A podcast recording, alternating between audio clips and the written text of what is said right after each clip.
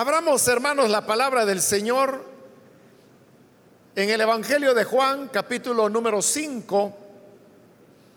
Los días lunes estamos estudiando el Evangelio de Juan y este día vamos a leer los versículos que quedaron pendientes de la última oportunidad, que ya por causa del tiempo no alcanzamos a cubrirlos, pero vamos a hacerlo el día de hoy. La palabra de Dios en el Evangelio de Juan capítulo 5 y versículo 9 nos dice, al instante aquel hombre quedó sano, así que tomó su camilla y echó a andar. Pero ese día era sábado. Por eso los judíos le dijeron, al que había sido sanado. Hoy es sábado. No te está permitido cargar tu camilla. El que me sanó me dijo, recoge tu camilla y anda. Les respondió, ¿quién es ese hombre que te dijo, recógela y anda? Le interpelaron. El que había sido sanado no tenía idea de quién era, porque Jesús se había escabullido entre la mucha gente que había en el lugar. Después de esto Jesús lo encontró en el templo y le dijo, mira, ya has quedado sano no vuelvas a pecar, no sea que te ocurra algo peor. El hombre se fue e informó a los judíos que Jesús era quien le había sanado. Solamente eso leemos, hermanos, pueden tomar su asiento, por favor. Como dije antes de la lectura, este día vamos a continuar con el relato que se nos presenta en este capítulo de Juan del hombre que era paralítico y que tenía 38 años de estar en esa condición y él anhelaba poder entrar al estanque de Betzatá cuando el agua se removía porque las personas creían que el primero que entraba al agua después que ésta se movía, quedaría sano de cualquier enfermedad que tuviese. Sin embargo, este hombre no había podido hacerlo porque era paralítico. Jesús se acercó a él y le preguntó si quería ser sanado. Y él explicó que no tenía quien le ayudara para entrar primero en el agua. Y ante eso es que Jesús dio su palabra de autoridad diciéndole, levántate, recoge tu camilla y anda. Y ante esa palabra autoritaria del Señor, el hombre obedeció.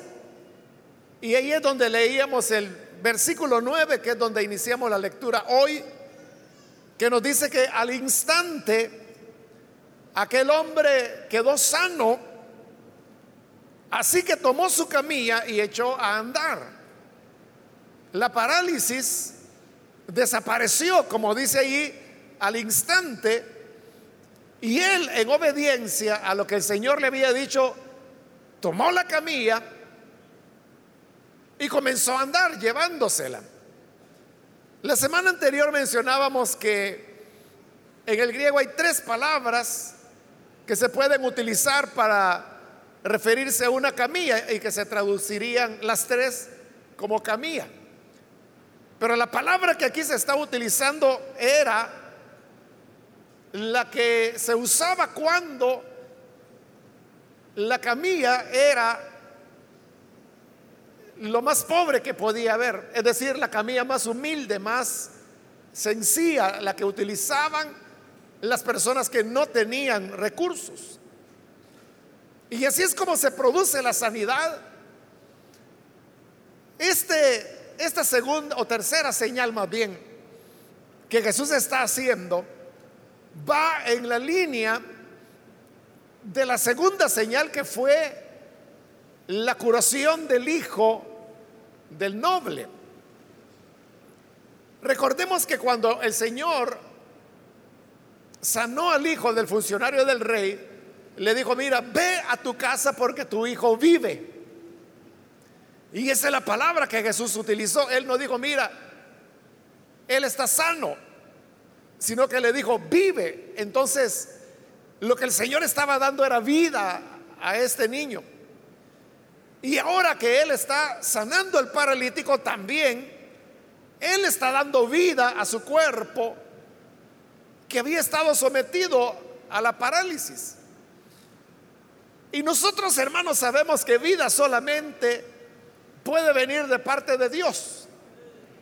No hay manera como se pueda tener vida de otra manera, sino solamente cuando es dada por el Señor.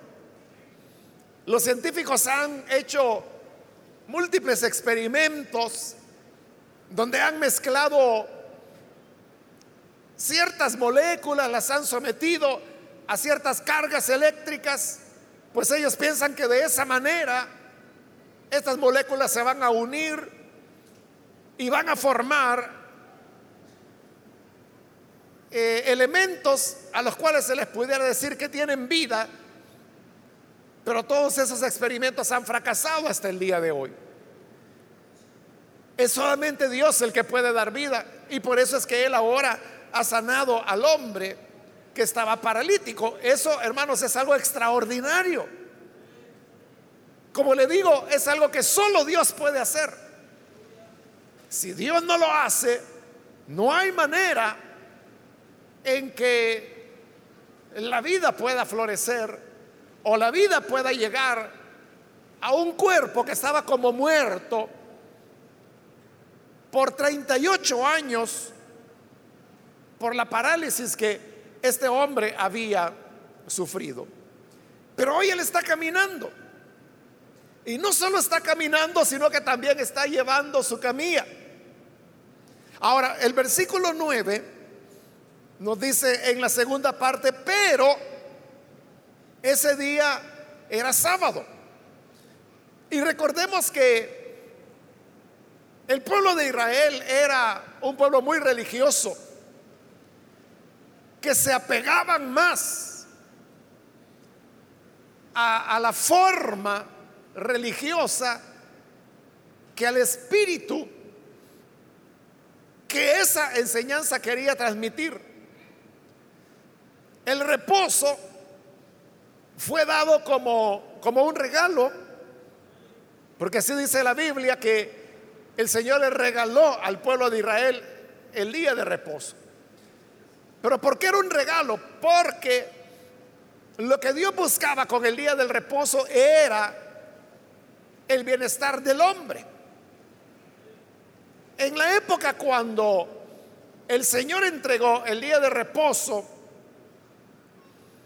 al pueblo de Israel después de haber salido de Egipto, la costumbre, hermanos, en esa época era que las personas trabajaban todos los días.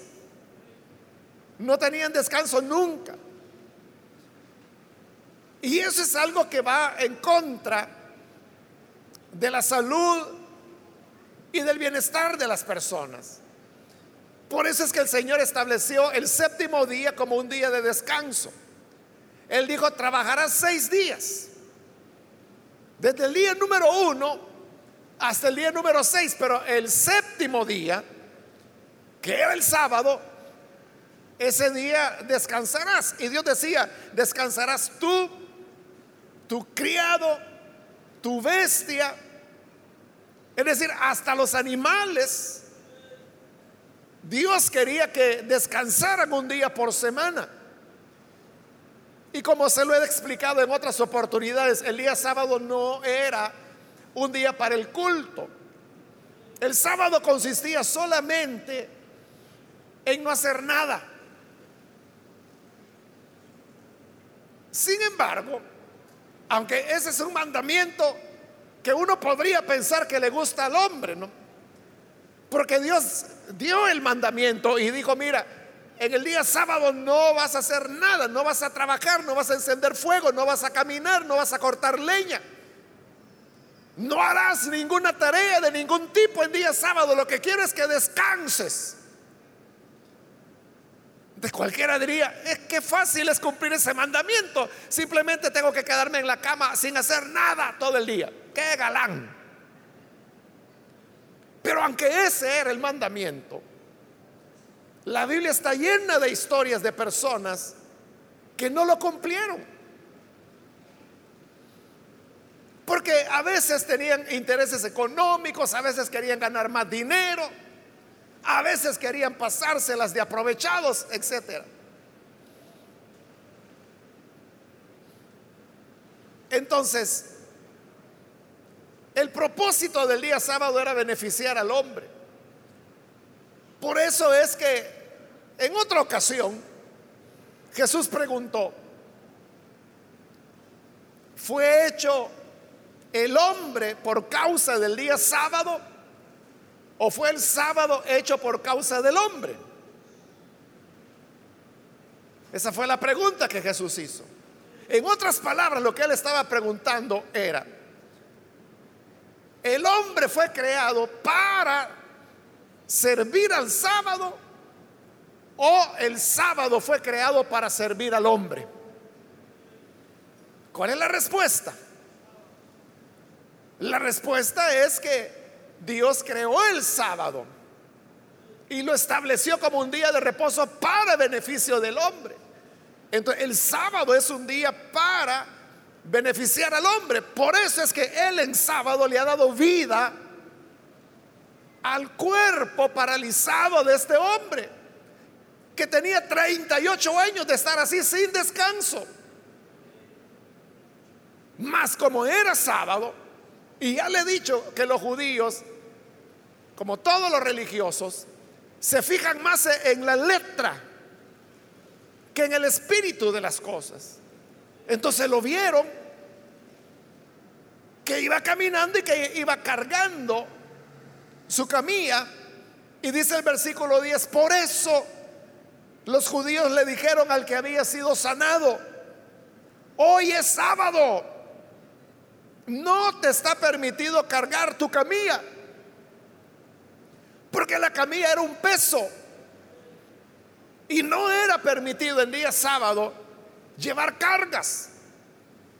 Ahora vea, estos judíos están preocupados porque el hombre no está cumpliendo con la religión no está cumpliendo con la norma que en sábado no se podía llevar cargas porque era el día de descansar, no de llevar cargas. Pero noten lo que está ocurriendo. Este hombre tenía 38 años de ser paralítico. Es decir, que la gente sabía. Los judíos, ellos que le están hablando, sabían que este hombre había sido paralítico. Pero cuando lo ven, ninguno le dijo, mira, ¿cómo es que andas caminando? Mira, ¿qué? Tú eres tú, el paralítico. ¿Cómo es que ahora caminas? Nadie se fijó en que el hombre había sido sanado, que había sido ayudado que había recibido vida. Nadie en lo que se fijaron era en que era día sábado y que ese día era prohibido por la religión llevar una carga. En otras palabras, si el hombre no hubiera llevado la carga y hubiera permanecido paralítico en día sábado, ellos hubieran estado felices. Porque así se hubiera cumplido la religión. Ese es el problema del hombre cuando pone su atención en el aspecto puramente religioso. Al hombre lo que le encanta es el tema de las normas, el tema de que de lo que se ve. Porque lo religioso todo es lo que se ve. Cuando realmente muchas veces el Señor enseñó que lo importante no es lo que se ve, sino lo que hay en el corazón de las personas. Por eso es que el Señor, como le decía la semana pasada, parece que premeditadamente Él hacía sanidades y milagros en el día sábado. Era propósito. ¿Y por qué lo hacía en día sábado? ¿Por estar molestando a los judíos o por buscarse él problemas? Que sí se va a encontrar problemas por eso. Pero lo hacía por eso. No, lo hacía para que la gente entendiera que las normas no tenían importancia por ser normas en sí mismas, sino que tenían importancia por el beneficio que al ser humano le podían traer. Por eso me parece que la semana anterior se lo mencioné cuando en otra ocasión Jesús estaba en una sinagoga y era día sábado. No se podía sanar. Pero ese día en la sinagoga había un hombre que tenía una mano que también estaba paralítica. No la podía mover. Entonces los fariseos estaban pendientes para ver si él lo sanaría en sábado, porque entonces él iba a romper con la religión. Y Jesús sabía que estaban viendo y esperando qué iba a hacer él. Entonces mandó a llamar al hombre, al de la mano paralítica, y le dijo, mira, ven para acá. Y lo pasó al frente y lo puso delante de todos. Y cuando ya estaba ahí, les preguntó, ¿qué es lo correcto hacer en el día sábado?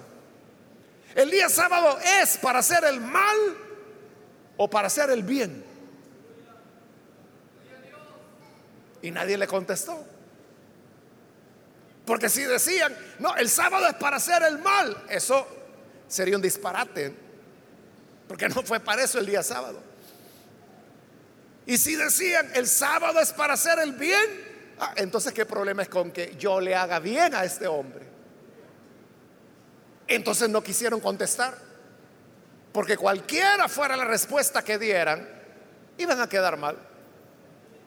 Como no le contestaron, dice la escritura que el Señor se enojó al ver la dureza del corazón de ellos. Pero ¿en qué consistía la dureza? En que le daban más importancia a la religión que a la necesidad del hombre. Para ellos era más importante que en sábado no se hiciera ninguna sanidad. Porque para ellos sanar era trabajar también. Y así respetar el santo día sábado. Y que el hombre se aguantara con su mano paralítica y que vea cómo sale.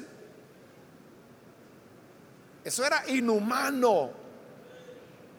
Porque era someter a un sufrimiento que ninguno de ellos hubiera querido tener con tal de guardar un precepto religioso. De como no le contestaron y el Señor se molestó, entonces le dijo al hombre, extiende tu mano. Y el hombre le extendió y fue sano. ¿Y quién le iba a decir que lo que había hecho estaba mal? Por eso él preguntó, ¿el día sábado para qué es? ¿Para hacer bien o para hacer mal? Nosotros tenemos que ser muy cuidadosos, hermanos. Porque sabe, los evangélicos se ufanan en decir, no, yo no tengo una religión, yo lo que tengo es una relación, dicen. Yo no soy religioso, yo lo que tengo es a Jesús. Y se llena la boca el evangélico diciendo eso. Pero el evangélico es de lo más religioso que hay en este planeta profundamente religiosos y todo el tiempo están defendiendo elementos religiosos sin importarles que están cayendo en el mismo pecado de los judíos, que pasan sobre el hombre, sobre su necesidad, con tal que se cumpla un precepto religioso. Y el problema es lo que le dije hace un momento, que como lo religioso se ve, ahí anda la gente. Mire, ¿y por qué se ha peinado para la derecha? ¿Y usted por qué se peinó para la izquierda? ¿Y por qué viene con ese color de ropa? ¿Y por qué se puso esos zapatos? ¿Y por qué usa zapatos con hebilla? Esas son las grandes preocupaciones. ¿Y usted cree que a Dios eso le importa? Pero como el evangélico es muy religioso, ahí está pendiente cómo camina, cómo se peina, el color de la ropa que anda, los zapatos que usa, la corbata, si se la amarró bien, si se la amarró mal. Y pasan, hermano, sobre las necesidades que las personas tienen. Ya, hermanos, en otras ocasiones les he contado, no sé si aquí en este horario, no me acuerdo, pero sí estoy seguro que lo he contado, acerca de los atabalos. Los atabalos son una etnia en Ecuador. Hace años me invitaron a dar una conferencia eh, sobre células, me estoy recordando que era. Y un día, bueno, la, la denominación que me invitó se llama Alianza Cristiana y Misionera. Aquí en El Salvador no hay esa denominación porque es una denominación que se enfocó en Sudamérica, así como aquí en Centroamérica. Por ejemplo, existió la misión centroamericana, pero el mismo nombre lo está diciendo. Eran misioneros que venían a Centroamérica. Si usted va a México, allá no saben qué es la misión centroamericana. Usted va a Colombia, va a Chile, va a Argentina, allá no saben qué es la misión centroamericana, porque están solo en Centroamérica. Entonces la alianza cristiana y misionera se enfocó en Sudamérica. Entonces ellos allá son fuertes. Estando allá, por alguna razón, porque esto fue, hermanos, hace mm, unos 15 años, pero por alguna razón que no recuerdo tuvimos que ir, creo que íbamos a otro a otra ciudad, algo así. Y nos fuimos por la sierra, le llaman ellos, que en Ecuador pues es la parte montañosa, la parte alta, la parte de la sierra, por eso se llama la sierra. Y era un camino largo, eran varias horas de camino, no, no recuerdo. Y conmigo iba un, un misionero estadounidense de la Alianza Cristiana y Misionera. Y a mí me llamó la atención que en esa carretera que llevamos, que era en la cumbre de una, de una montaña, no de una sierra interminable. Entonces yo veía que a un lado y a otro habían iglesias evangélicas, iglesias, iglesias, iglesias, iglesias, iglesias, pero todas, todas eran de la Alianza Cristiana y Misionera. Y seguimos avanzando y como le digo, era un viaje largo, yo no recuerdo, eran varias horas. Pero iglesia, iglesia, iglesia, y todas de la Alianza Cristiana y Misionera. Entonces, como el misionero estadounidense que, estaba viviendo allá, iba conmigo, entonces yo le pregunté y le dije, mire, ¿y, aquí por qué todas las iglesias son de la Alianza Cristiana y Misionera? Ah, me dijo, lo que ocurre es que aquí estamos en la región de los Atabalos los atabalos viven en la sierra. Son una etnia que han estado ahí desde antes que los españoles llegaran. Pero los atabalos tienen una costumbre cultural. Y es que los hombres utilizan el pelo largo. Como ellos son pueblos originarios, el pelo de ellos es muy liso. Muy negro y muy liso. Y entonces eh, los hombres, todos los hombres atabalos, por eso se les reconoce. Usan el pelo hasta aquí, hasta la cintura. Y para ellos cortarse el pelo es humillante. O sea, no hay peor humillación que un atabalo le puedan hacer que le corten el pelo. Entonces, ¿qué ocurrió? Hace más de 100 años, por supuesto, cuando el Evangelio llegó a Ecuador, comenzaron a llegar diferentes misioneros, como en toda Latinoamérica, y ellos querían Bueno, llevaron el Evangelio a los atabalos y los atabalos comenzaron a creer al Evangelio. Pero entonces en su conversión les pedían que tenían que cortarse el pelo. La inmensa mayoría no lo hacía, o sea, porque para ellos era humillante. Eso es como que si aquí al predicar el Evangelio le dijéramos a los hermanos, vaya hermano, a los hombres, ya que usted se convirtió al Evangelio, de aquí en adelante va a andar con falda y con tacones altos. ¿Cuántos seguirían en el Evangelio? Porque eso sería humillante para cualquier hombre de nuestra cultura salvadoreña. O sea, ¿cómo va a andar con falda y con zapatos taconudos? Enseñando las piernas peludas. Sería humillante. Exactamente lo mismo era lo que le estaban pidiendo a los atabalos. Entonces, ¿qué pasó? Esas misiones no prosperaron. Claro, hubo dos, tres que lo aceptaban. Pero con dos, tres personas no se hace una iglesia. Entonces, todos esos esas misiones, todos esos misioneros fueron fracasando y todos volvían a sus países diciendo, no, en Ecuador no se puede hacer la obra, ahí son duros de corazón. Pero el punto era, ellos estaban enseñando el Evangelio o estaban insistiendo en un elemento cultural. Claro, usted me dirá, ah, pero en Primera de Corintios 11 dice que al hombre le es vergonzoso dejarse crecer el cabello. Sí, pero ¿a dónde y en qué época? Y no el mismo Pablo usó el pelo largo, pues. O no ha leído en el libro de los Hechos cuando dice que se rapó el pelo porque tenía hecho un voto. ¿Y por qué se lo había rapado? Porque se lo había dejado largo, porque él estaba cumpliendo un voto, que era el voto del Nazareo, que consistía en dejar el pelo largo todo el tiempo que durara ese periodo de consagración.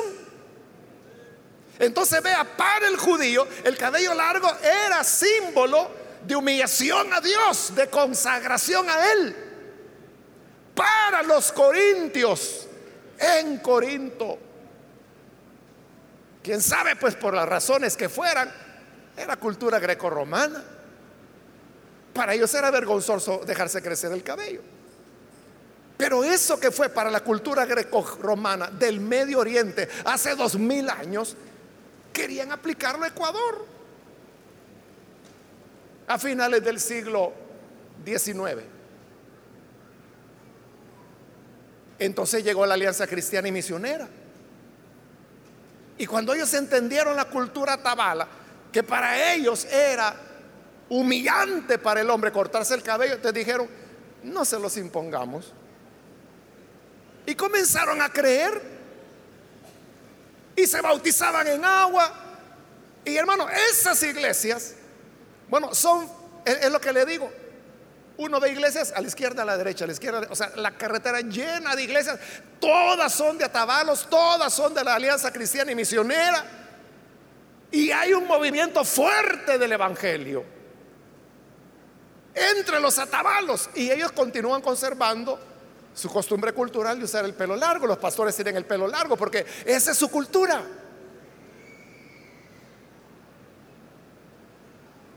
Entonces ahí la gran pregunta es, porque hay algunos aquí que se me están atorcijando ya. Y están diciendo, bueno, pero ¿y eso cómo es? Entonces yo le pregunto, ¿cuál es el sentido del mandamiento? Es cerrarle la puerta a las personas para que no crean en Jesús. O el propósito del mandamiento es que el Evangelio sea recibido por toda criatura, así como el Señor Jesús dijo. ¿Qué es la conversión? ¿Es conversión del pecado o es conversión de la cultura? Cuando usted se convirtió, se convirtió a Cristo, cambió cultura. Ya no comió más pupusas, ya no comió más yuca con chicharrón. Ya no comió más tortillas, sino que lo sustituyó por pan, cambió su cultura. Entonces, ¿por qué vamos a cambiar la cultura de otros? En el momento en que se conviertan. ¿Entiende? Bueno, ese es un ejemplo que le estoy poniendo. El problema es cuando cerramos la puerta para las bendiciones de Dios por estar aferrados a un mandamiento. Le cuento otra historia y esta está más cerca a nosotros.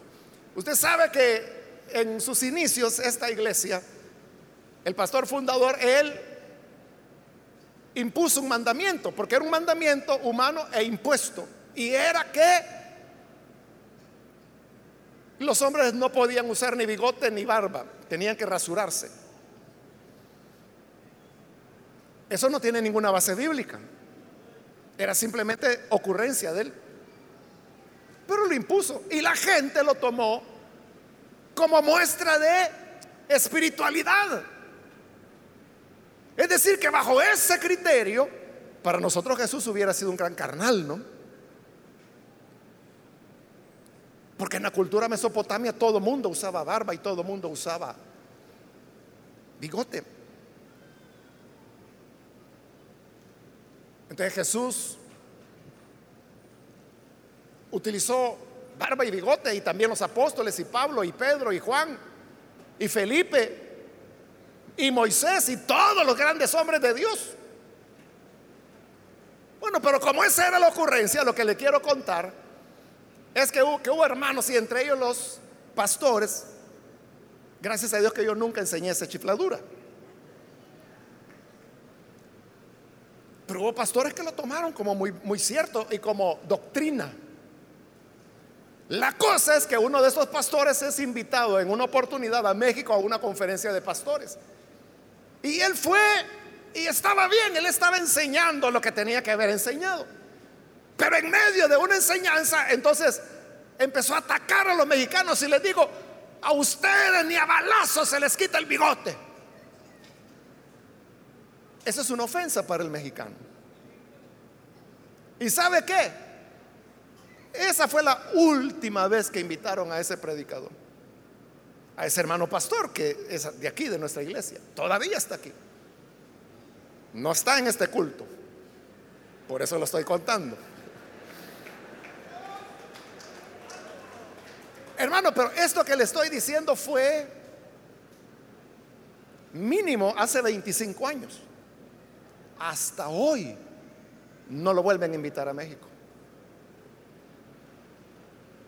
Ya tiene un cuarto de siglo que no lo invitan a México.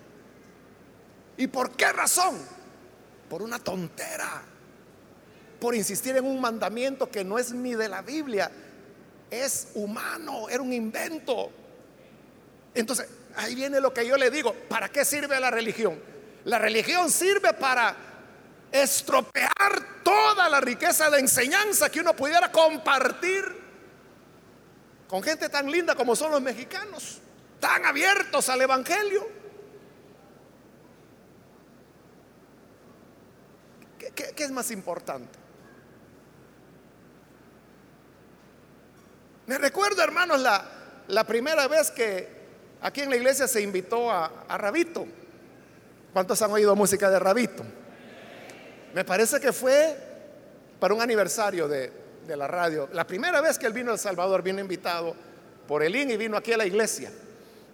Y Rabito, él utiliza bigote y en ciertos momentos barba, pero como era esa época, ¿no? La, la época del imperio de la religión. Entonces, cuando el hermano vino, rápido lo agarraron y se lo llevaron allá a la casita, que era de la radio en esa época. Y dijeron, mire, aquí está una rasuradora, tiene que rasurarse. Si no se rasura, usted no puede pasar al púlpito. Y claro, el hermano había hecho el viaje desde los Estados Unidos para acá, para cantar, y no lo dejaban cantar, porque tenía bigote. Bueno, el hermano obedientemente se rasuró. Y ya bien rasuradito pasó al púlpito, cantó, y usted sabe, si ha escuchado a Rabito, que él más es lo que habla que lo que canta. Pero lo que habla es muy atinado. Lo que habla es, es acertado. Y cuando terminó de hablar, él dijo, vaya hermanos, para esto vine yo, yo vine para cantar y vine para decirles estas palabras. Y lo mismo que he dicho sin bigote es lo que iba a decir con bigote. Y se fue a sentar.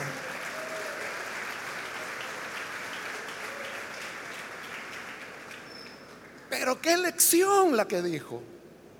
Por eso le digo que él habla mucho, pero lo que habla son cosas como esa, muy sabias.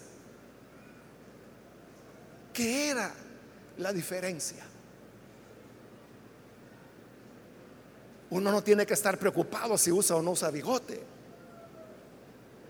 La preocupación debe ser el corazón, porque de la abundancia del corazón habla la boca.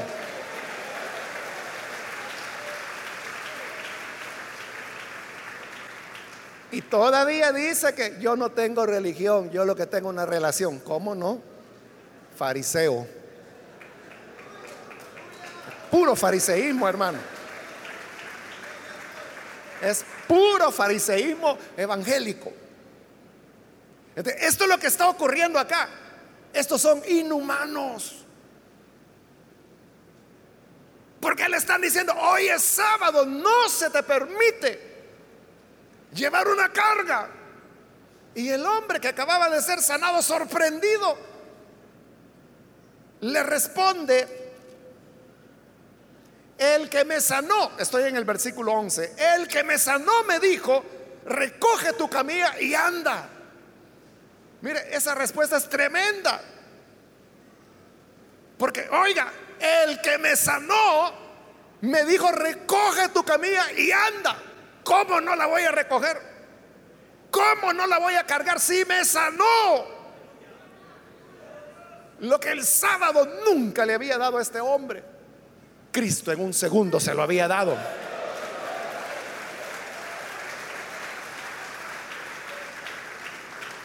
Mas ellos estaban preocupados porque era sábado y porque estaba rompiendo su santa tradición. Y vea la respuesta de ellos. En el 12, ¿quién es ese hombre que te dijo recógela y anda?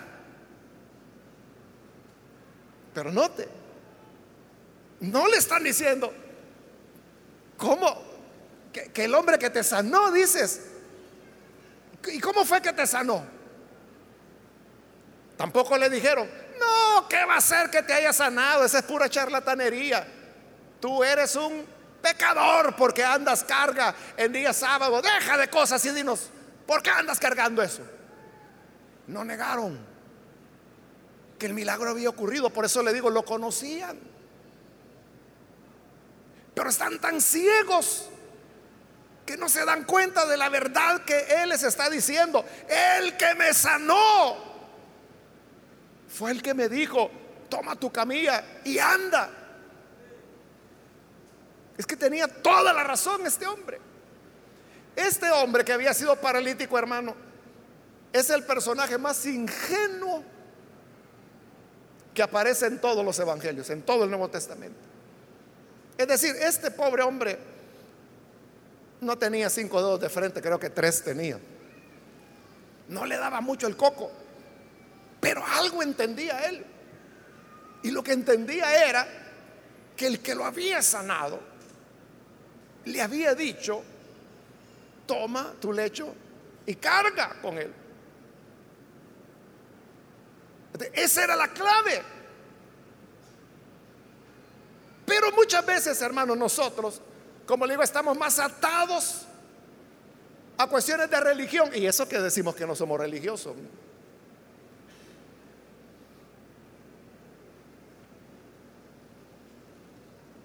Entonces están cerrándole la puerta al hombre y ellos no están interesados. ¿Y cómo fue que te sanó? ¿Y qué sentiste? Y de verdad no caminabas. Y de verdad eras paralítico. O a veces caminabas y a veces no. Nada, no les importa. Sino que quién es el que te dijo que recogieras la camilla y que caminaras, que la cargaras. Si es sábado ellos están más preocupados por el sábado. Y por eso, hermanos, por causa de la religión, yo le digo por causa de la religión, cientos de miles de personas se han perdido. por causa de la religión. Les hemos cerrado la puerta. A saber, hermanos, cuántas personas querían venir a la iglesia. Y cuando ya se iban a subir al bus, quizás habían invitado por ahí a una joven de 15, 16 años. Y cuando ya se iba a subir al bus, sucede que venía en pantalones. Y, ah, no, no, no, así usted no puede ir a la iglesia. Y le cerraron la puerta en la cara. Jamás volvieron a venir. No se llama eso religión. ¿A cuántos jóvenes no se le ha cerrado la puerta? Porque quieren que actúen como adultos. ¿Y cómo va a actuar como adulto si es un joven?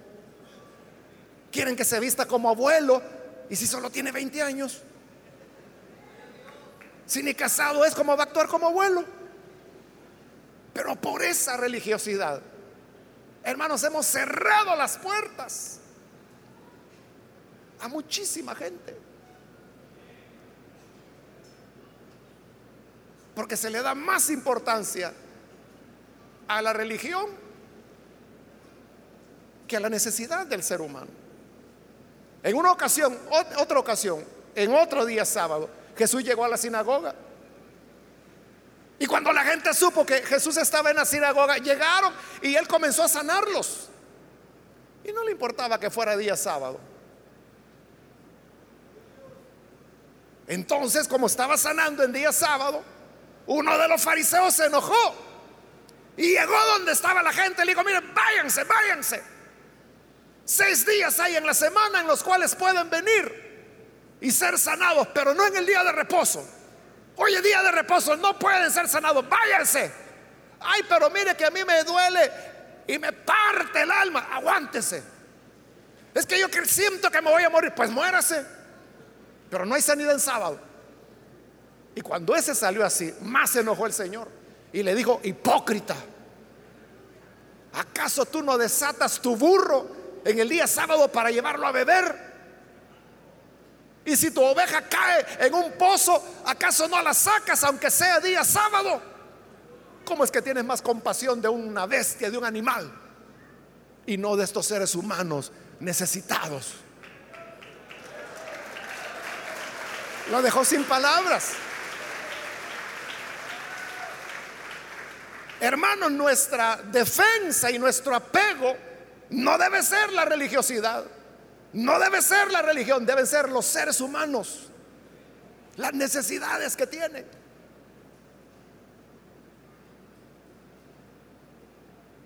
Usted sabe que los jóvenes tienen sus inquietudes, les gusta ciertos tipos de música porque son jóvenes. Usted no les puede imponer que oigan a los voceros de Cristo, eso es para los abuelos. Ellos están jóvenes. Pero entonces, ¿qué? Hay gente que los condena por eso. dice, ah, no, si estás oyendo esa música, aunque sea cristiana.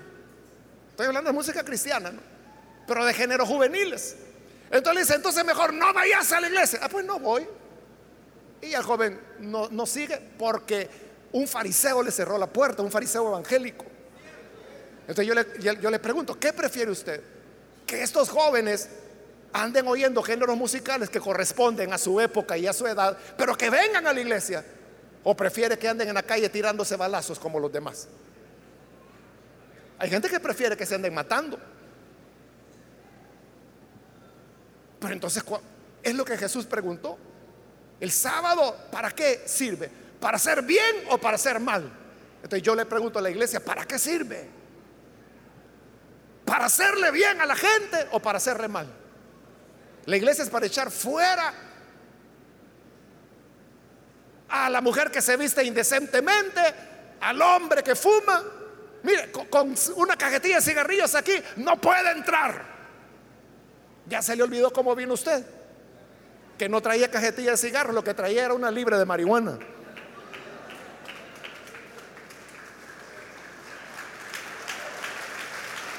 Así es, es la realidad, hermanos. Por eso le digo, hay docenas de miles de personas a las cuales se les cerró la puerta y se les expulsó o no se les dejó entrar, entrar a la iglesia por religión, por religión, puramente, como está sucediendo con este hombre. Entonces, como le preguntaron, ¿quién fue el que te dijo que profanaras el Santísimo Sábado?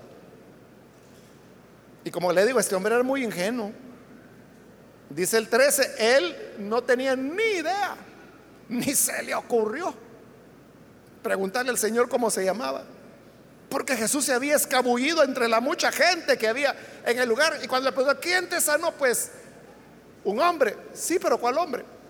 Pues el hijo de la señora. Sí, pues sí, pero ¿cuál? No sabía.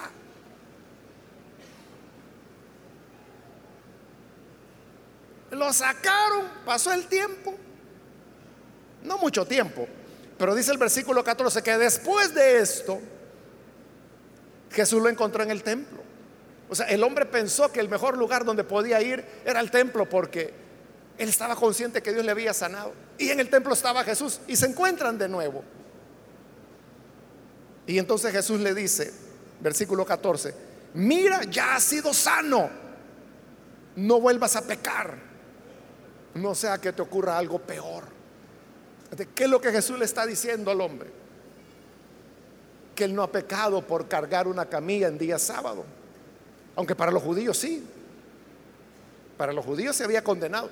Pero dice, mira, no, no vuelvas a pecar. Para Jesús no ha pecado. Porque Jesús le dijo. Es que era a propósito, era a propósito. Porque Jesús lo que quería enseñar era el verdadero sentido del sábado. Señores, el sábado no es para tener crucificada a la gente, para tenerla amarrada. Eh, hermano, ¿cómo se siente usted en el Evangelio? Se siente como amarrado, como que es una fiera que lo que quiere, yo quiero ir a pecar, pero estos hermanos no me dejan y los diáconos ahí están. A mí me da sueño la predicación y cuando me estoy durmiendo llega el diácono y me despierta. Así se siente. Si se siente así es porque no ha nacido de nuevo aún, pero hoy puede hacerlo.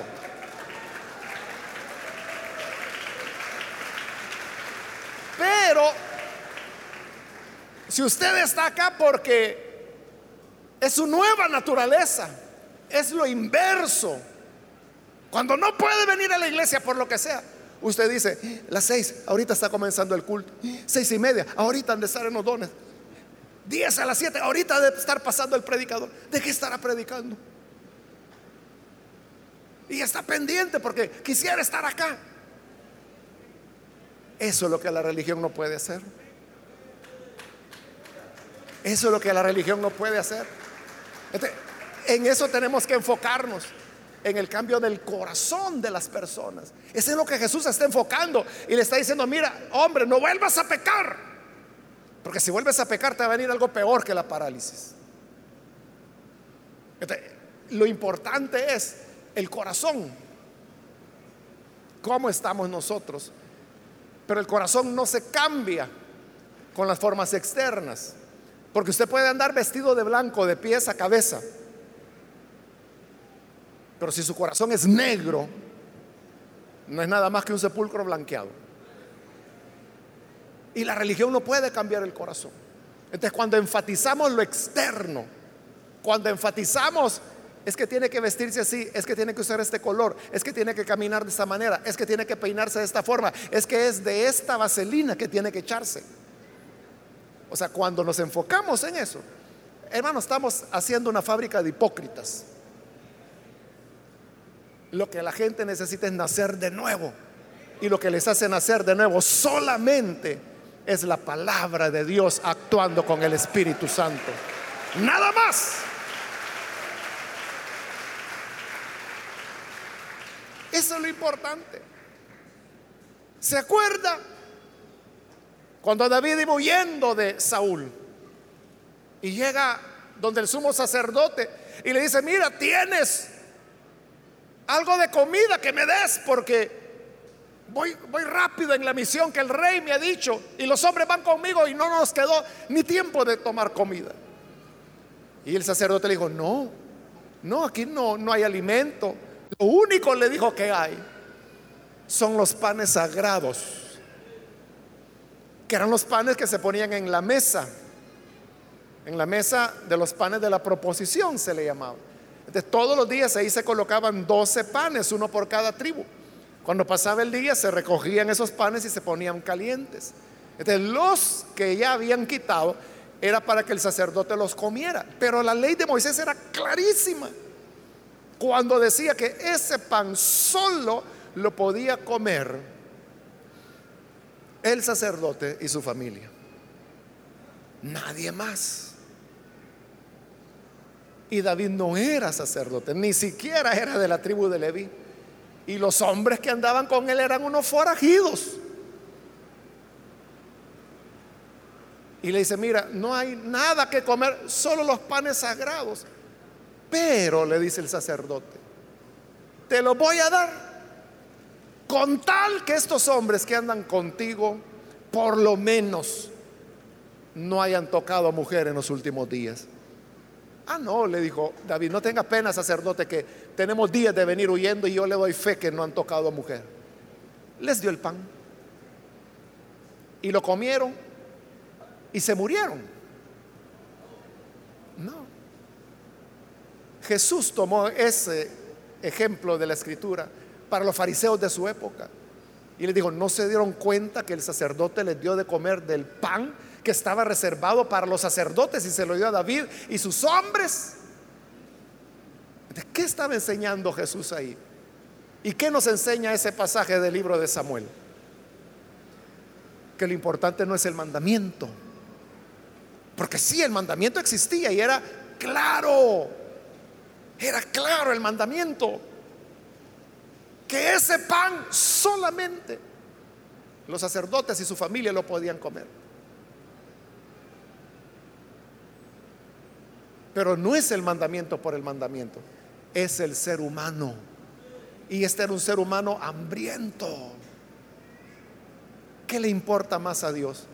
¿Que se guarde un mandamiento religioso o que se atienda al que tiene hambre? ¿Qué es más importante?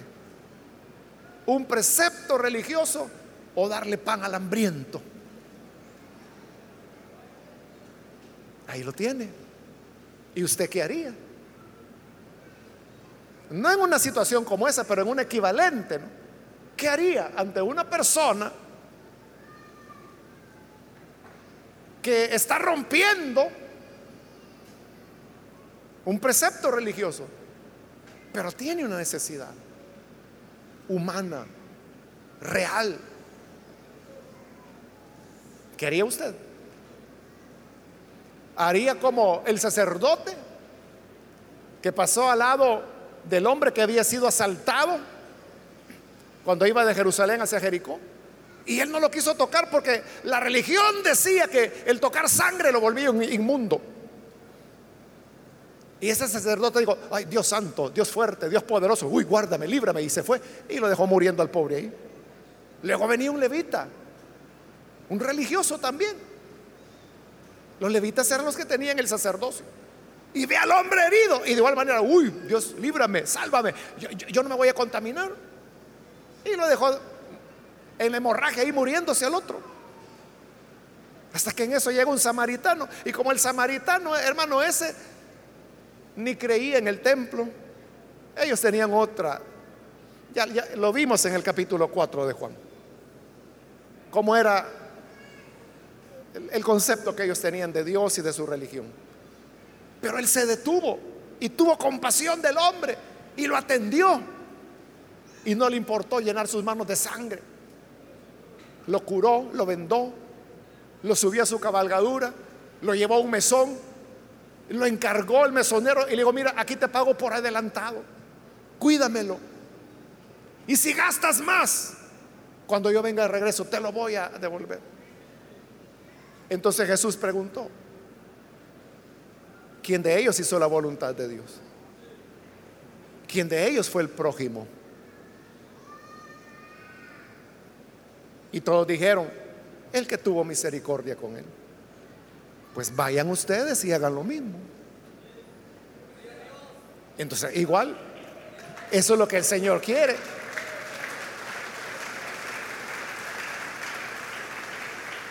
Que en lugar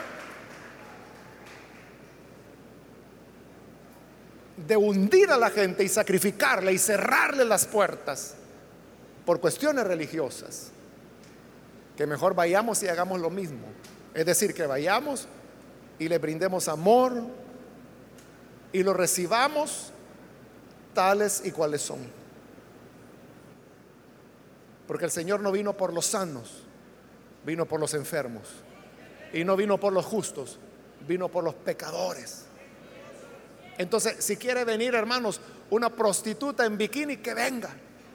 Si quiere venir un transvesti vestido como quiera y pintado, que venga.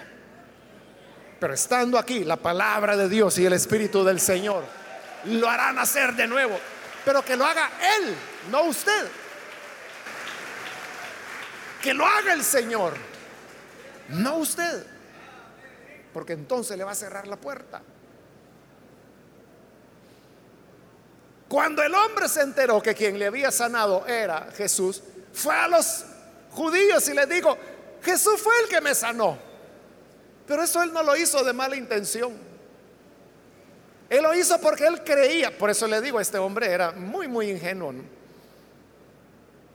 En otra oportunidad vamos a predicar, no, en este estudio, sino que en otra ocasión, del perfil de personalidad que tenía este hombre. Era muy, muy ingenuo. Él creía que los fariseos le habían preguntado, ¿quién fue el que te dijo, toma tu lecho y anda? Creyendo que estaban interesados en saber quién era el que hacía milagros. Y no, lo que querían era encontrar quién era el bárbaro, pecador que estaba rompiendo la religión. Pero como él no entendía así, entonces fue y le dijo, Jesús fue. Ah, vaya, dijeron ellos. Y ahí es donde comenzaron a planear acabar con el Señor. Porque el religioso prefiere crucificar a Jesús, pero que se respete su religión. Quiera Dios que no vamos a terminar nosotros crucificándole también. Porque cuando crucificamos al prójimo lo estamos crucificando a Él de nuevo. Aprendamos a ser misericordiosos como Cristo fue misericordioso también.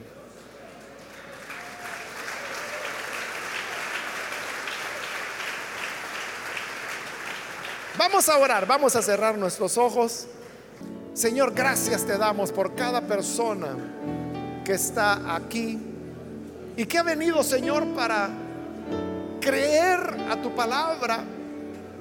Te rogamos por los que están acá como por los que lo hacen ahora a través de televisión, radio, internet, cualquier medio por el cual están viendo las personas, te pido Padre que hoy puedan tener salvación, vida, sus corazones puedan ser transformados y que en ese nuevo nacimiento quede en nosotros la compasión, la misericordia que hubo en ti, Señor, y que te hizo recibir al ladrón, a la prostituta, al cobrador de impuestos, a los despreciados. Enséñanos para que también nosotros seamos amigos de pecadores y podamos recibir la vida la salvación que solamente tú, Señor, puedes dar. Bendice a tu iglesia y ayúdanos a todos a poder tener una auténtica vivencia de tu evangelio. Y que no seamos religiosos, pues sabemos que es lo que más aleja a las personas de ti. Ayúdanos a vivir en la vida plena del Espíritu y de tu palabra. Que el nuevo nacimiento sea la base sobre la cual nos desempeñemos y actuemos para que sea nacido de nuestro corazón. el servirte y el amarte. Por Jesús nuestro Señor lo rogamos. Amén. Y amén.